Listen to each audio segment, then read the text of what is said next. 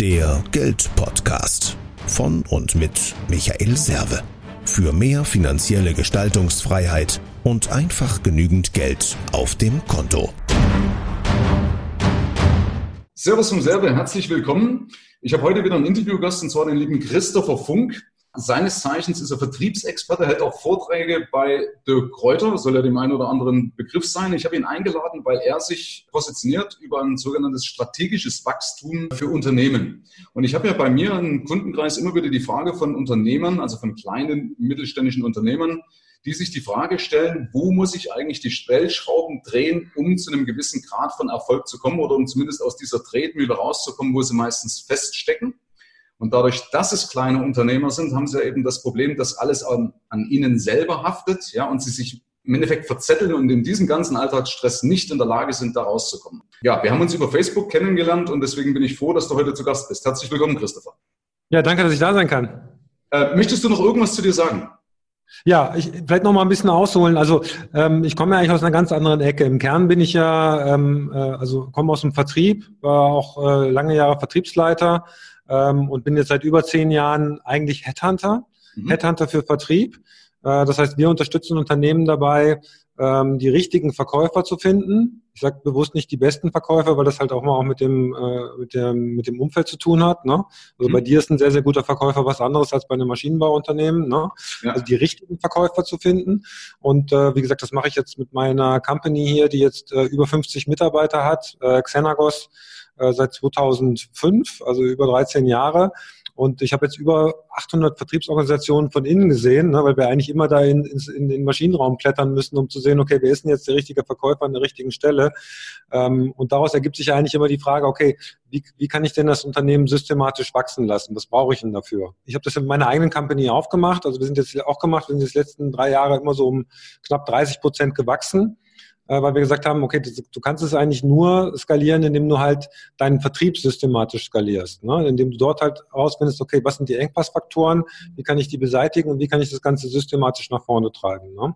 Ja. Ähm, und aus den Erfahrungen mit, die, und wir machen das ja auch für viele Kunden, die halt, also es ist ganz oft, dass ein Kunde sagt, ich brauche den und den Verkäufer, ich brauche jetzt irgendwie einen, einen Rainmaker, der mir ganz viel Umsatz bringt und dann gucken wir uns die, die, das Unternehmen an und sagen, nee, du brauchst eigentlich was ganz anderes, du musst eigentlich nur da und da schrauben und dann, dann funktioniert das ganz anders. Ne? Also so sind wir eigentlich darauf gekommen zu sagen, okay, das, es gibt da gewisse Gesetzmäßigkeiten, für die für die meisten Unternehmen gerade im Direktvertrieb funktionieren, ähm, die wir jetzt quasi über dieses Scale Boost System, das ist ein Online-Kurs, der drei Monate läuft, das ist eher für Unternehmer und Vertriebsleiter, ähm, wo wir das halt gemeinsam mit denen durchgehen äh, und, und, äh, und gemeinsam trainieren. Okay, sehr gut. Ähm, deswegen habe ich dich ja auch mit ins Boot geholt, weil äh, dein, oder deine Spezialisierung ist im Endeffekt ja, wie ich mehr Kunden auch mit rankriege. Ja? Also so eine Art genau. Kundenorientierung, das ist ja auch ein Bestandteil. Und letzten Endes, ganz ehrlich, ist ja alles nur Mittel zum Zweck. Das heißt, ich suche ja nicht neue Kunden um der Kunden willen, sondern ich will ja Aufträge generieren und die Aufträge wiederum, weil ich Geld haben möchte. Ja, die Leute wollen Geld verdienen, um letzten Endes am Ende ihres Abends oder am Ende des Abends ihre Rechnungen zu bezahlen und ihre, sagen wir, ihre Bedürfnisse zu erfüllen. Ja, und das ist ja mein Thema, deswegen passt das ja wunderbar zusammen. Und ähm, ich habe eben gemerkt, dass es A bei den Kunden an den Zahlen scheitert. Also die verstehen ihre BWA nicht, ja, das wird nicht ordentlich aufbereitet, da habe ich mich beispielsweise drauf spezialisiert. Mhm. Das heißt, ich kann den Kunden helfen, denen Spiegel vorzuhalten, wo sie bei den Zahlen drehen müssen. So. Mhm. Jetzt die Frage an dich, äh, Christopher. Gibt es so einen gemeinsamen Nenner bei kleinen Unternehmen, wo du sagst, da hängt es eigentlich am häufigsten, das ist so nach der EKS-Strategie, also dieser engpasskonzentrierten Strategie, der Hauptpunkt, wo ich vielleicht dran schrauben könnte. Hast du da einen Tipp? Ja, also ich finde, ich glaube, ähm, dass das passt eigentlich ganz gut, ne? weil was, was wir eigentlich machen, ist im Prinzip die Vertriebs-BWA ne? aufstellen. Ne? Ähm, ja, also du, du, siehst halt, dass du im Vertrieb halt sehr viele Semi-Professionals hast, die da rumlaufen. Laufen. Also viele Unternehmer machen relativ ungern Vertrieb. Mhm. Ja, sagen auch immer, das Vertrieb liegt mir nicht, wo ich immer sage, ist schon, ist schon schwierig, ja, weil ähm, da kommt, wie du gesagt hast, richtig gesagt hast, da kommt halt auch das Geld her. Ne? Deswegen ist das Erste, was ich eigentlich jedem sage, gerade bei Unternehmern, auch wenn du es nicht willst, du musst dich mit diesem Thema beschäftigen. Ja, also es gibt da zwei Extreme. Du hast einen, wo der, wo der Unternehmer im Prinzip der einzige Verkäufer ist, der halt alle Kunden reinholt, finde ich auch kritisch, ne? weil wenn der mal ausfällt, hast du direkt ein Riesenproblem. Mhm. Und es gibt das andere, wo der sagt, naja, Vertrieb, die, die sind eh komisch, ich lasse die da draußen rumlaufen, die machen irgendwas, ist genauso gefährlich. Ne? Also du musst dich mit den, genauso wie du dich mit deinen Zahlen auseinandersetzen kannst, das darfst du nicht delegieren, darfst du nicht deinem Steuerberater oder deinem Buchhalter äh, überlassen, du musst dich mit deinen Zahlen auseinandersetzen.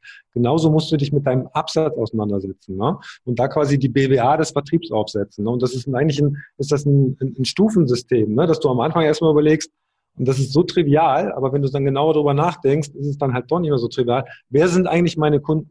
Das ist nicht nur, wer sind die Kunden, die ich jetzt habe, sondern welche Kunden sollte ich eigentlich haben? Ne? Dass du einfach mal anfängst bei zu gucken, okay, wenn man sich den Gesamtmarkt anguckt, wer sind denn meine Kunden und welche hätte ich denn gerne? Ne? Welche sind die, die Potenzial haben? Welche sind auch die, äh, wo ich einen genügend hohen äh, Preis erzielen kann, also einen genügend hohen Deckungsbeitrag auch erzielen kann. Ne? Und, und äh, das hört sich total trivial an, aber wenn du wirklich mal darüber nachdenkst und sagst, okay, liste mir doch mal auf, wie, von denen gibt's denn überhaupt? Wie hoch ist überhaupt dein Marktpotenzial? Ne?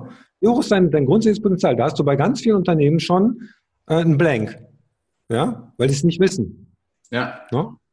Ähm, so, und, und das Marktpotenzial, also ich bin auch ein Freund dieser ähm, engpasskonzentrierten Strategie, ne? Wir sagen, okay, welche sind denn deine die, die idealen Kunden? Ne? Ich meine, du kannst immer, äh, also früher war es immer so, dass, dass jedes Unternehmen irgendwas mit der Telekom gemacht hat. Also die Telekom war eigentlich überall Kunde, aber das ist typischerweise nicht dein idealer Kunde. Mhm. Ne? Was ist dein idealer Kunde? Und das, das hat auch viel damit zu tun, ähm, arbeite ich gerne mit dem zusammen? Und arbeiten die gerne mit mir zusammen. Das heißt, haben wir hier eine gegenseitig positive Beziehung. Ja? Und das hat nichts mit dem Preis zu tun. Ne? Also wenn einer sagt, ich arbeite gerne mit dem zusammen, weil die uns immer so günstige Preise machen, das ist ungesund. Ne? Aber können wir uns gegenseitig einen Mehrwert bieten. Ne? Ähm, und das hat halt auch viel mit Potenzial zu tun. Und wenn man sich dann mal anguckt, okay, mit wem macht ihr denn ak aktuell Geschäft? Siehst du ganz oft, dass da schon ein, dass da schon ein Gap ist, ne? dass du eigentlich mit Leuten Geschäft machst, die eigentlich gar nicht so gut zu dem passen, wo du eigentlich hin willst. Ne? Ja. Und die, die ganze Frage, die sich im Vertrieb eigentlich stellt, ist, okay, was kann ich denn tun, um jetzt an die Kunden dran zu kommen und das systematisch, mit denen ich äh, mehr Geschäft machen will und denen es auch mehr bringt, die halt gerne auch meine Kunden sind, ne? Mhm. die, die dann auch quasi dich weiterempfehlen und so weiter. Ne? Also da fängt das eigentlich schon an. Da gibt es ja diese ABC-Kunden, das hat jeder mal gehört. Und das hat, aber ganz viele Unternehmer machen das einfach nur nach Umsatzklassen. Ne? A-Kunden sind die mit ganz viel Umsatz, die B, die mit Mittel und C sind die mit ein bisschen. Das hat eigentlich mit Potenzialanalyse nichts zu tun, weil du dabei natürlich das Potenzial systematisch unterschätzt. Das heißt, deine A-Kunden können ja welche sein, okay, mit denen machst du jetzt Geschäft, die haben aber eigentlich kein Potenzial mehr. Das heißt, mit denen muss ich mich vertrieblich gar nicht mehr beschäftigen. Und bei C-Kunden hast du halt ganz viele, also die C-Kunden machen ja eigentlich am meisten Arbeit, ja, bringen die aber oft nicht viel, weil die halt äh, ne, wenig Umsatz machen, aber trotzdem, wenn wir ständig was Neues wissen wollen, den Service belasten und so weiter. Ne? Interessant sind ja eigentlich die Kunden, mit denen du noch nicht so viel Umsatz machst, die aber ein hohes Potenzial haben. Ne? Mhm. Ne? Also wo du noch reinwachsen kannst. Ne? Ähm, und es ist ja viel, viel aufwendiger, Neukunden zu akquirieren, als aus dem Bestandskunden mehr zu machen. Der Aufwand, Neukunden zu akquirieren, im Vergleich zu einem Bestandskunden aufzubauen, ist siebenmal höher. Mhm. Ja. Siebenmal höher. Ne? Das heißt, schon allein, also bevor wir überhaupt anfangen, über Neukundengeschäfte überhaupt zu sprechen, reden wir erstmal darum, okay, was, was ist denn dein Bestand noch drin? Ne?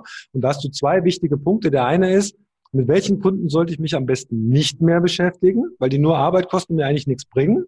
Mhm. Und mit welchen Kunden sollte ich mich primär beschäftigen? Das sind halt die, man nennt die auch B1-Kunden. Ne? Das sind die Kunden, die, mit denen ich relativ wenig Umsatz mache, die aber ein hohes Potenzial haben. Ne? Äh, und ich nenne, gesagt habe, es gibt noch, noch BX-Kunden. Das sind die Kunden, mit denen ich jetzt noch kein Geschäft mache, die aber auch ein hohes Potenzial haben. Ne?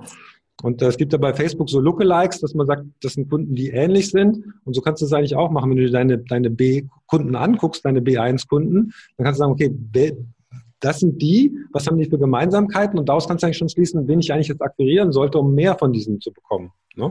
Und damit geht das Ganze los. Und, und auch dieses welche Kunden sollte ich nicht mehr bearbeiten? Das ist so ein großer Schritt. Ich habe letztens einen, einen Vortrag gehalten von einer Vertriebsmannschaft und habe das dann halt auch vorgestellt und habe gesagt, entscheidend ist eigentlich, also wir haben, wir haben nur begrenzte Ressourcen. Ne? Also du kannst nicht jeden Kunden besuchen. Du hast nur eine gewisse Anzahl von Besuchsfrequenz, die du machen kannst oder anrufen oder sonst irgendwas. Ne? Das heißt, du musst dir genau überlegen, wo setze ich denn meine Kraft an, um erfolgreich zu sein. Ne? Mhm. Und dann haben wir wirklich gesagt, okay, da gibt es natürlich Kunden, die machen wenig Umsatz, die, die machen eigentlich nur Ärger die besuchst du jetzt nicht mehr. Und die Verkäufer haben sich wirklich mit Händen und Füßen dagegen gewehrt. Ja, dann so, ja, okay, dann mache ich das auf dem Weg nach Hause, fahre ich dann nochmal vorbei, ja. Oder, okay, dann rufe ich dich nochmal an. Also, nein, du sprichst mit denen nicht mehr. Du gibst ja einen Indienst ab. Du machst, kümmerst dich um deine B-Kunden.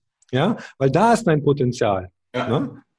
Also dieses Loslassen ist halt genauso wichtig, wie zu sagen, also das, was ich nicht mehr tue als Unternehmer, ist eigentlich genauso wichtig wie das, was ich tue. Äh, das ist richtig. Die Kunst liegt auf dem Weglassen. Ich wollte vorhin reinkrätschen, das habe ich nicht gekonnt, Christopher. Ich lass, dich nicht, rein. ich lass dich nicht rein. wenn ich mal am Reden bin. Also, ich habe mir mal ein paar Notizen gemacht dazu. Äh, alleine mal zu dieser ABC-Analyse. Also ich bringe jetzt mal so meine Erfahrung. Ich habe mich auch lange dagegen gesträubt, weil ich immer gedacht habe, du pass auf, ich habe mich als Dienstleister gesehen. Das war so ein falscher Denkansatz, ja, weil ich gedacht habe, okay, eigentlich bin ich ja kein Dienstleister, weil ein Dienstleister leistet einen Dienst, ja, sondern ich wollte das auf Augenhöhe. Das, ne? Also das hat ja mir auf, auf Augenhöhe nichts zu tun.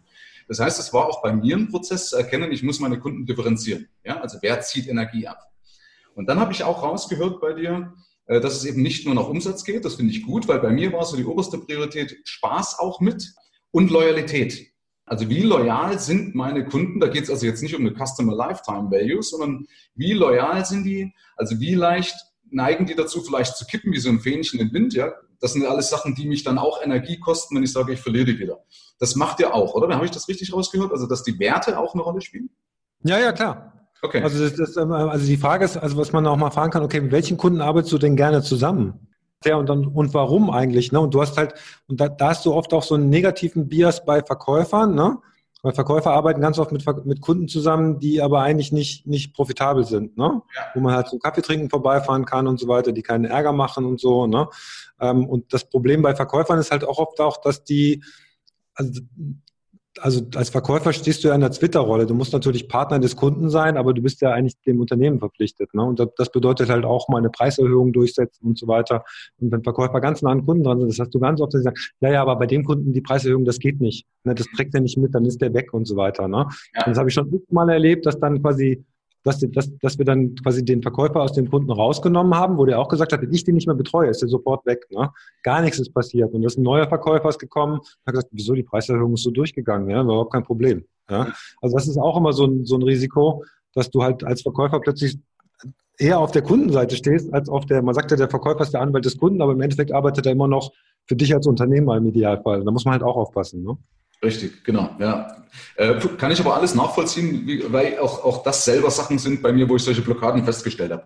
Und gerade mit den Werten, ganz kurz noch als Ausführung, weil man lässt sich da auch gerne fehlleiten von anderen Firmen, deswegen finde ich das gut bei dir. Also ich habe das bei mir in Gesprächen schon mal gehabt. Irgendwann, glaube ich, 2015 habe ich mich mal mit Positionierung beschäftigt und da ging es auch darum, Michael, du musst da Kunden suchen, die mehr Umsatz, viel, viel mehr Geld haben, dann ist es rentabler. Und ich habe mich aber in diesem Klientel nicht wiedergefunden. Ja, bin das gedanklich durch, habe gesagt, nee, das ist nicht das, wo es mir Spaß machen würde. Und ich habe auch letztens erst wieder ein Gespräch äh, mit jemand gehabt, äh, den kennen wir beide, ohne jetzt einen Namen zu nennen. Ähm, der hat auch gesagt, er hat sich auch viel leiden lassen und hat auch zwar mehr Geld verdient, aber hat seelisch drunter gelitten. Also deswegen finde ich das ganz wichtig, nicht nur den Umsatz mit reinzunehmen. Das war ein sehr, sehr guter Tipp. Ich habe jetzt noch eine ja. Frage an dich, auch noch auf jeden Fall zu dem Punkt. Ähm, wir können ja vielleicht gerne mal bei dem, bei dem Thema Kundenklassifizierung bleiben. Weil die Frage ist, wenn du jetzt, sagen wir, über Jahre hinweg gestandene Kunden hast, dann haben die ja eine Art Gewohnheitsrecht.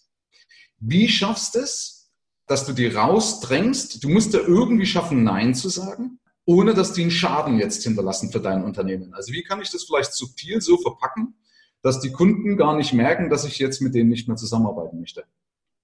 Also du hast, ähm, also das, das sind ja so Kundenbeziehungen, die du eigentlich hast, die du aber eigentlich loswerden willst. Und das ist dieses Prinzip Schneiden und Wachsen. Ne? Du musst ja. halt auch, also, also du, du musst jetzt nicht sagen, ab morgen bist du nicht mehr unser Kunde. Ja, sondern du kannst ja einfach sagen, also jetzt beim Unternehmen würde man sagen, okay, du warst bis, bis jetzt vom Außendienst betreut worden, ähm, du wirst jetzt vom Innendienst betreut. Ne? Ähm, also je nachdem, was, ist, was du machst, wenn du eine Dienstleistung machst und so weiter, ist vielleicht nochmal was anderes. Ne? Oder du, du ähm, sagst halt, okay, die Dienstleistung, die wir ähm, bis jetzt gemeinsam gemacht haben, sorry, wir bieten das nicht mehr an. Äh, oder du machst halt eine Preiserhöhung, wo der Kunde sagt, okay, aber in den Umständen lohnt sich das nicht mehr. Ne? Also das, das kannst du natürlich auch machen. Ne? Und wenn er dann mitgeht, dann bist du auch wieder im Gespräch. Ne? Wenn er sagt, nee, das ist mir jetzt doch so wichtig, geh wieder mit. Das ist ja auch, dass er dann auch wieder in, in deiner Wertschätzung auch wieder steigt. Ne? Ja. Und das ist ja auch immer ein Geben und Nehmen. Ne? Richtig. Und du musst es auch ansprechen. Also ich habe das auch bei, also manche Kunden haben das verstanden, wo ich sage, du pass auf, ich bin einfach gewachsen, ich habe eine andere Reichweite, ich kann beispielsweise nicht mehr zu dir rausfahren. Ja, oder ich habe früher teilweise noch Unterlagen sortiert. Ja.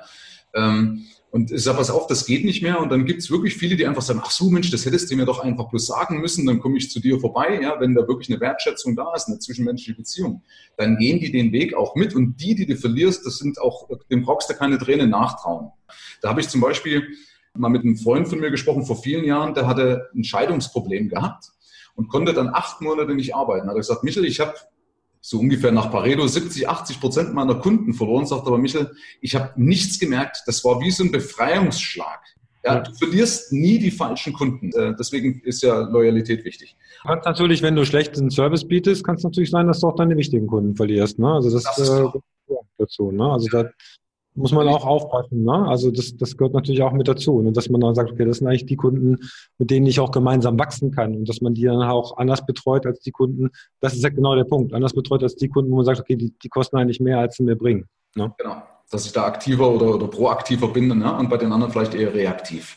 Ja? Zum Beispiel diese Analyse hat mir damals auch sehr, sehr viel Nerven gekostet, meine Kunden zu klassifizieren. Ja, aber mittlerweile ist es halt in Fleisch und Blut übergegangen. Aber ich habe damals, hat mich hat sich auch irgendwas gewehrt. Ich habe gedacht, das ist ethisch nicht vertretbar. Ja, wir sind alle gleich ja, vor dem Herrn. Und das ist halt auch trivial eigentlich, aber wenn du dich wirklich mal dran sitzt und das machst, und dann hast du halt einerseits, ähm, äh, einerseits hast du jetzt, wenn wir jetzt mal im B2B-Umfeld sprechen, hast du halt die Kunden, die du hast. Das ist ja typischerweise immer nur ein Bruchteil des Marktes. Der Markt ist ja viel größer. Ne? Das wäre jetzt der nächste Schritt von dem Scale-Boost-Thema. Also wir haben jetzt das Thema Bestandskunden sind wir gerade mal durchgegangen. Ne? Da gibt es diesen Begriff Share of Wallet. Ne? Also ne, in meiner Kategorie gibt der Kunde was weiß ich, 100.000 äh, Euro aus, aber mir gibt er davon nur 20.000 Euro. Ne? Und dann ist halt die Frage, okay, wie kann ich denn von den 20.000 mehr Richtung 100.000 Euro kommen, also mehr vom Share of Wallet des Kunden abbekommen. Ne? Ja. Also wie kann ich da reinwachsen? Das sind halt immer so Fragen, die sich da stellen. Ne? Ähm, so, und, und also wenn du das abgehandelt hast, dann ist ja die Frage, okay, wenn ich bei Bestandskunden habe ich jetzt mein Potenzial ausgeschöpft, wie kann ich denn jetzt systematisch ins Neukundengeschäft reinwachsen? Ne? Und mhm. da sprechen wir halt ganz viel über das Thema ähm, Vertriebspipeline. Ne? Also wie baue ich, also Vertriebspipeline heißt eigentlich, wie ist denn der Weg von ähm, den Kunden hätte ich gerne zu, das ist mein Kunde. Mhm. Ne, wie kann denn dieser Weg sein? Ne? Und da gibt es unterschiedliche Wege. Du hast ja direkten und indirekten Vertrieb. Wenn wir jetzt mal den Direktvertrieb nehmen, das ist immer ein bisschen einfacher.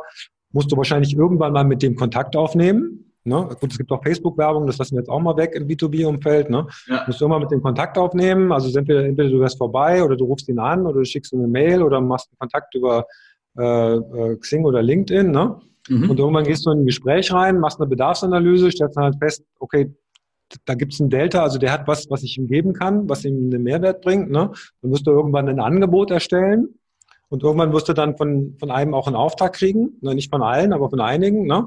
Mhm. So, und dann hast du, und damit hast du eine Pipeline definiert. Ne? So nach dem Motto, wenn ich 100 Kunden definiert habe und die alle anrufe, dann kann ich daraus äh, zehn Besuche machen und äh, kann fünf Angebote abgeben und kriegt drei Aufträge im Wert von x Euro. Ne? Und das nennt man Pipeline. Ne? Wenn du das mal definiert hast und sagst, okay, so ist meine Pipeline, dann ist halt die Schlussfolgerung daraus, okay, wenn du jetzt 200 Kunden identifizierst und das durchmachst, machst du doppelt so viel Umsatz.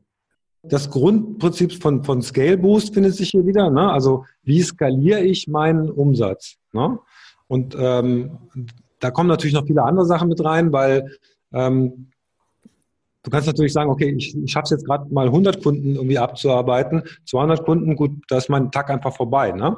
Das mhm. heißt, Skalierung bedeutet ja auch immer, den Schritt zu gehen irgendwann von ähm, ich bin alleine ne, und mache halt, was geht, zu, okay, ich muss jetzt delegieren, ich muss jetzt jemand anderes finden, der das, der das für mich macht, um in einen skalierbaren Rhythmus reinzukommen, weil wir selber sind halt nur begrenzt skalierbar. Ne? Irgendwo so bei bei 20 Stunden, 22 Stunden am Tag ist dann halt irgendwann Ende. Ja, also spätestens bei 24 Stunden ist Ende. Spätestens dann ist Schluss, genau richtig. Den, den 25-7, das müssen wir, oder 25-8, das müssen wir erfunden. Also ich finde es absolut spannend, weil ich teile das auch. Ich hatte gestern erst ein Gespräch auch gehabt mit einer, die hat sich eben an mich gewandt, weil es mit dem Geld nicht so richtig zurechtkommt. Und ich habe dann gefragt, wie denn die Rentabilität ausschaut. Welches, welche Prozesse in deiner Firma oder was bringt jetzt aktuell die höchste Rentabilität, dass wir an den Stellschrauben erstmal drehen können? Und das konnte sie mir nicht, äh, nicht sagen. Ja, nach vielen Jahren Selbstständigkeit, ich glaube 15 Jahre selbstständig, das ist Wahnsinn. Ja, das geht mir in den Kopf nicht rein. Ich sage, ich muss doch irgendwo die Stellschrauben kennen und deswegen finde ich klasse, dass es Menschen gibt wie du, die dabei helfen, weil, äh, um das vielleicht auch als Werbung ein bisschen für dich zu machen, das finde ich auch nicht verkehrt, weil die Masse das ja im Arbeitsalltag ja gar nicht unterkriegt. Also die, die nehmen sich ja irgendwas vor und dann prasseln ja gerade die Kunden rein, die du eben gerade jetzt vielleicht auch nicht haben willst und schon bist du mit hätte, wäre, wenn könnte. Also ich müsste das und das machen, habe tausend Fragezeichen und letztendlich habe ich am Abend wieder nichts gebacken gekriegt. Ja? Und das ist gut, wenn man einen Mentor wie dich an der Seite hat, der einem das über ein Organigramm oder wie auch immer das macht, halt bewusst macht, sagt, pass auf, an diesen Stellschrauben könnt ihr drehen und wo man auch ein Commitment abgibt, auch alleine durch den Preis, den ich ja bezahle, dass ich den Mist umsetzen muss und dann endlich wachse. Und das ist billiger als der Kollateralschaden, also als die Opportunitätskosten. So ist es besser, ja, wenn ich es nicht mache. Also da bin ich zutiefst davon überzeugt, dass das äh, einen riesen Mehrwert stiftet, was ihr da macht. Ja, wir, wir mischen natürlich auch viele Sachen. Also das, was du gesagt hast, kann ich nur teilen. Ich habe auch so ein so ein Coachie, mit dem wir äh, auch so die, diese Zahlen mal durchgegangen sind. Ähm, und dann hat er dann gesagt, ja, ich mache im Jahr, ähm, was weiß ich, 30.000 Euro Profit. Ne? Ja. Und dann habe ich gesagt, okay, und wie hoch ist dein Unternehmerlohn? Dann so, ja, null. Mhm. Ne? Und dann gesagt, ja, dann machst du ja keinen Profit. Ja, ja? genau. Weil, sagen wir mal, angenommen, du machst deinen Laden zu und du gehst irgendwo arbeiten, sagen wir mal, für 30.000 Euro wirst du ja wahrscheinlich nicht arbeiten gehen. Wird ja schon ein bisschen mehr sein. Ne? Richtig. Das heißt, eigentlich macht dein, macht dein Laden Verlust. Ja, und das war der so, wie? Ich so, ja, du machst Verlust. Ja? Ich meine, es ist jetzt nicht schlimm, aber ähm, da musst du jetzt mal ein paar Stellschrauben drehen, weil das, was du da machst, ist eigentlich maximale Selbstausbeutung. Ja? Ja, vor allem, was viele auch nicht wissen, eigentlich ist es ja auch verboten, was sie machen, ist nämlich Insolvenzverschleppung. Also zumindest meine Erfahrung, die Masse der KMUs, also der vielen kleinen Entrepreneurs, oder wie man die ja heutzutage nennt, ja, die kommen zwar über die Runden, vielleicht bilden sie auch noch ein paar Rücklagen, aber nicht die Rücklagen, die sie bräuchten, um entweder Krisen zu bewältigen und geschweige denn die Rente. Ja, spätestens dann, wenn sie ihre Arbeitskraft, also ihre körperlichen, geistigen Fähigkeiten nicht mehr voll zur Verfügung haben, dann fallen die ins Bodenlose. Und das ist eigentlich auch meine, eine meiner Aufgaben, dass wir den Leuten sagen, ey Leute, das, also dein Geschäftsmodell funktioniert, du hast es ja bewiesen. Jetzt ja. ist eigentlich die Kunst, an den Rädern zu drehen, dass es halt nicht mehr nur, da hatten wir gerade eine eigene Selbstausbeutung ist, sondern dass du halt äh, so viel verdienst, dass du davon leben kannst, dass deine Familie davon leben kann und dass du halt genügend zurücksparen kannst, weil du bist ja eigentlich nicht mehr in der Rentenversicherung. Ne? Die Leute sagen immer, ja, ich verkaufe den Laden irgendwann, ja, aber das ist meiner Meinung nach auch eine, eine heiße Strategie, weil du weißt ja nie, was, ob das in zehn Jahren noch so funktioniert. Ne? Also du musst die Rückladen jetzt schaffen. Ich finde diesen Spruch, das ist ja jetzt dein Thema, ne? Pay yourself first. Ja, richtig. Ja? Also alleine mit dem Verkauf, da fragst du mal die Ärzte, äh, fragst man Allgemeinmediziner, was so eine Praxis oder eine Zahnarztpraxis vor zehn Jahren wert ist und was eine Zahnarzt- und allgemeinmedizinische Praxis heute wert ist. Ja? Die, wenn du verschenken kannst, bist du froh, wenn du einen Nachfolger findest. Ja? Also so dramatisch kann sich das verändern, die Welt. Äh, wollen wir noch zum Thema, weil wir müssen ja von der Zeit ein bisschen aufpassen, zum Thema Kundenklassifizierung oder in dem Punkt Skalierung, hast du da noch irgendeinen Punkt? Weil ich will ansonsten, man soll ja sein Thema erschöpfen, nicht seine Zuhörer. Nö, ich, also ich habe jetzt gesagt, das ist dein Bestandskunden, daraus leitest du eigentlich ab, wer, wer sind potenzielle Neukunden oder wer sind deine Wunschkunden. Und dann musst du halt ähm, oder entwickeln wir dann gemeinsam eine Systematik, wie du an diese Wunschkunden drankommst. Ne? Das ist halt dann die, die, die sogenannte Pipeline. Da gibt's halt tausend Stellschrauben, an denen du drehst, um das halt zu optimieren. Ne? Mhm. Wenn das jemand vertiefen möchte, findet er dich unter Vertriebsfunk äh, oder was, was wäre die Adresse? Vertriebsfunk, ich, ich, ähm, äh, wir legen unten einen Link rein, ähm, der direkt auf das Scale Boost System gibt. Ähm, und da kann man dann direkt einen Kontakt mit mir machen, dass ich das dann, äh, wenn es jemand interessiert, mal erläutere. Bist du auf YouTube unterwegs? Das habe ich jetzt gar nicht geschaut. Ja, ja, ist auch alles auf YouTube. Nochmal ganz kurz zusammenfassend, als wesentlicher Kernpunkt, dass Vertrieb Chefsache ist. Ja, das ist ein Punkt, dass man nicht unbedingt abgeben sollte, das muss ich verstehen. Ich kann mir natürlich, ja. ja, ich muss mir, ich kann mir die Leute ins Boot holen. Ich bin da auch ein Fan davon, weil eben für die normalen kleinen Unternehmer das neben dem Alltagsarbeit äh, oder neben dem Alltag nicht möglich ist. Und wer das eben vertiefen möchte, der kann sich dann beispielsweise an dich wenden. Und dann wirst du den einen oder anderen Kunden mit Sicherheit auch helfen können. Also deswegen absolute Chefsache. Christopher, ich danke dir recht herzlich für deine Zeit, für die Anregungen. Herzlichen Dank. Und, Sehr gerne. Äh, äh schön, dass du diese Zeit genommen hast. Schön, dass du dabei warst, Christopher. Ich freue mich. Vielen Dank. Bis bald. Herzlichen Dank fürs Rein und Hinhören. Ab hier liegt's an dir. Bis zum nächsten Gig. Dein Michael Serve, Deutschlands Fuck You Moneymaker. Mehr Informationen findest du im Internet unter mehrvomgeld.de.